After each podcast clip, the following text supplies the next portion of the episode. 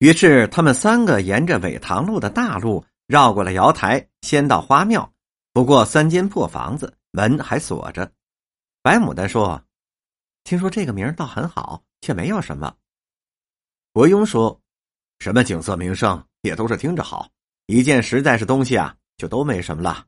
可有一节，咱们中国的名胜都是有一点诗和画的意思，先得呀心里以为是好，由意境里造出一个好景色来。”便是三间茅屋，那也算是好的。没有诗的意味，就是高楼大厦也是俗物了。白牡丹听了伯庸的一片话，似解非解，只拿眼睛直直的望着伯庸。那三秃子做解释说，听了伯庸的话，只望着花神庙，连连点头赞叹道：“伯庸说，这下面呢还有两间古迹，我领你们去看看。”说着，他把二人引到了香冢和鹦鹉冢的旁边。只见一个小土坡上有两个小小的石阶，一个刻着篆文“香冢”两个字，一个刻着“鹦鹉冢”三个字，背面都有明志。白牡丹一见说：“这个大概是两座坟，为什么又叫做香冢和鹦鹉冢呢？”伯庸说：“你们没见背面有字吗？因为这两道铭文念给他们听，他们也不以为然。”白牡丹又说道：“为了一只鹦鹉，还费这么大的事儿，又买地，又立石头的，又做文章的。”伯庸却说：“这呀，便是文人多情的地方啊！俗人哪里会做这样的事啊？”白牡丹听了，似有所感，半晌说道：“我将来若是死了，埋在这里倒不错，但是谁给我立碑呢？我还不如一只鹦鹉呢。”伯庸却说：“哼，你这点岁数。”暂且考虑不到这上头来，可是啊，你别看这小小的土岗，打算埋骨这里，自人凭吊，实在是不易呢。这个时候，只听到三秃子在一旁问道：“这里埋的真的是一对鹦鹉吗？”不用说，大家都那么说，铭文上也都那么写着。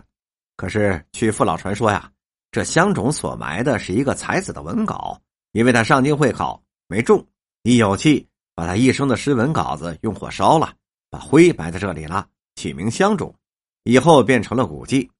这鹦鹉冢呢，是一个人士纳了一位爱姬，可恨大富不容，把姬人给治死了。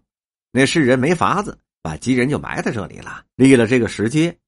所谓浩浩长，茫茫斜，郁郁加成，众有辟邪，就暗指这回事儿。这也是大家附会之词吧。还不如就认定鹦鹉呢，又有何不可呢？白牡丹和三秃子听了伯庸这一解释，也觉得很有趣。自小仿佛知道陶然亭这里有什么香种啊、鹦鹉种，今天才算明白所以。当下他们对伯庸一家亲近了。他们在这里玩了一会儿，打算到陶然亭随喜随喜。刚下了土坡，往南一转，只见另一个土坡前面有一座新坟。还有一个较大的石阶，在坟前立着。伯庸一见，惊道：“这是谁的坟？来和香冢做芳邻？不是可怜的文人，定是多情的妓女啊！死后无疑被直交埋在这里了。”赶紧绕到前面一看，只见石阶上大书“醉郭之墓”四个字，却是彭义种写的。转到后面一看，有林清南做的《醉郭小传》。伯庸叹道。罪过可谓不朽了，他不过是一个卖报的，就皆因疯疯癫癫的能免人去爱国，自己却不留一钱，不过日谋一醉也就够了。虽然是个吉人，却有过过人的气节，所以一般阔人虽然生前轰轰烈烈，令人侧目，若论身后之名，哪里及得罪过万分之一呀？除了他的家奴，或者能替他大吹一气。可见功名富贵可以窃取，身后之名万万是盗窃不来的。就是能盗，将来也是有一个评判的。